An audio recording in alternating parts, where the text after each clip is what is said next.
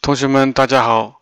今天我们一起来看一下，如果说你对人家说的一个事情不同意，你要反驳人家，我们应该说些哪些话啊？Comment contredire？我们可以说：En réalité, contrairement à ce qui a été dit, contrairement à ce que vous pensez, ça n'empêche pas que, contrairement à ce que tu penses, c'est faux, c'est vite dit. L'un n'empêche pas l'autre. 上面这些都是反驳的时候，我们要使用的一些句型，大家记住了没有？